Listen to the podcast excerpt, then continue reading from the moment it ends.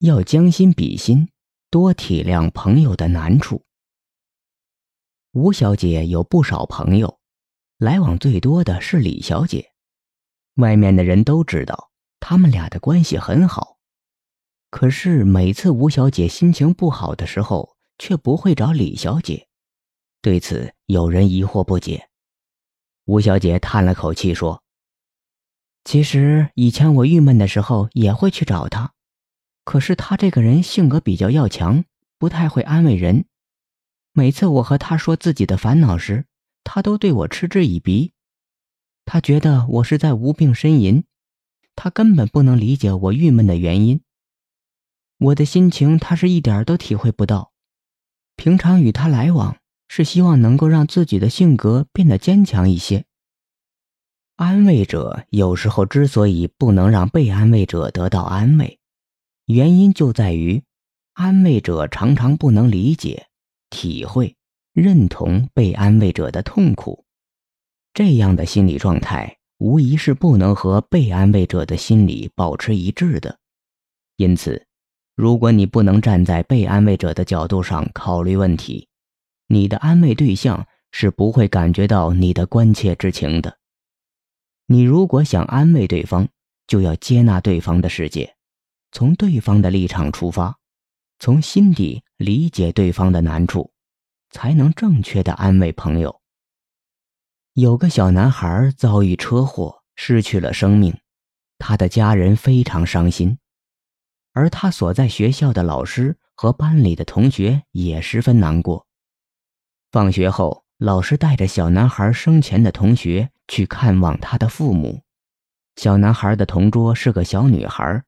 他们是很好的朋友，因为小男孩突然离开，小女孩的眼泪几乎没有停过。这时来到小男孩家里，小女孩就更加伤心了。后来，那个小男孩的母亲特地去小女孩家里看望他，对此，小女孩的母亲很疑惑，就问他：“你到同学家里都做了什么？”小女孩回答：“去安慰难过的阿姨呀。”小女孩的母亲有些奇怪：“那你是怎么安慰她的？”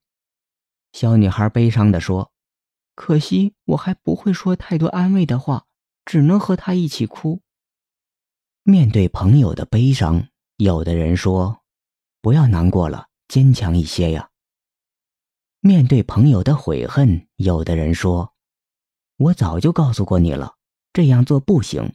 现在你知道苦了吧？”其实这些说法不仅不能让朋友的心灵得到安慰，有时还会使朋友更加难过。当一个人遭遇痛苦的时候，语言已经不是最好的化解方式。安慰朋友时，你需要讲究一些方式方法，要根据朋友的情感需要给予最贴心的安慰，这样才能达到最佳的安慰效果。当朋友情绪低落时，不要追问朋友伤心的原因，也不要急于给朋友面临的事情做判断，给对方一定的时间和空间，让他自由地表达自己的心情和感受，这样他才能从失落中走出来，达到安慰的目的。如果你要安慰朋友，那么你就要理解对方的苦难，并与之共同承担。安慰就是要面对恶难，与对方分担烦恼痛苦。真正的安慰需要真诚的情感，只有真诚的为他人着想，站在对方的立场上，你才能看到他内心的痛苦。而只有了解了对方的痛苦，你才能安慰得法，让对方沉闷又紧闭的心灵得到解放。站在朋友的立场上，理解朋友的心情是安慰的起点。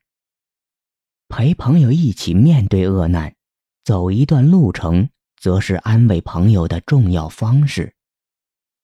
人在孤独、痛苦或遇到不幸的事件时，一般都需要得到别人的安慰。不同的安慰方式可产生不同的效果。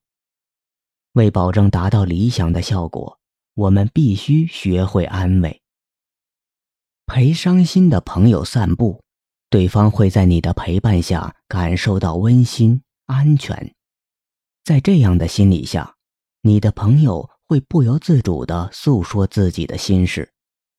当他的心情成功地穿过风雨，慢慢地平静下来时，他就可以坦然地面对一切，并且会从心底涌出对你的感谢，因为通过你的陪伴，他的心情才得到了舒展。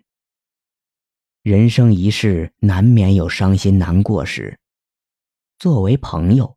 你要能够做到将心比心，体谅对方的苦楚，让对方感受到友情的温暖。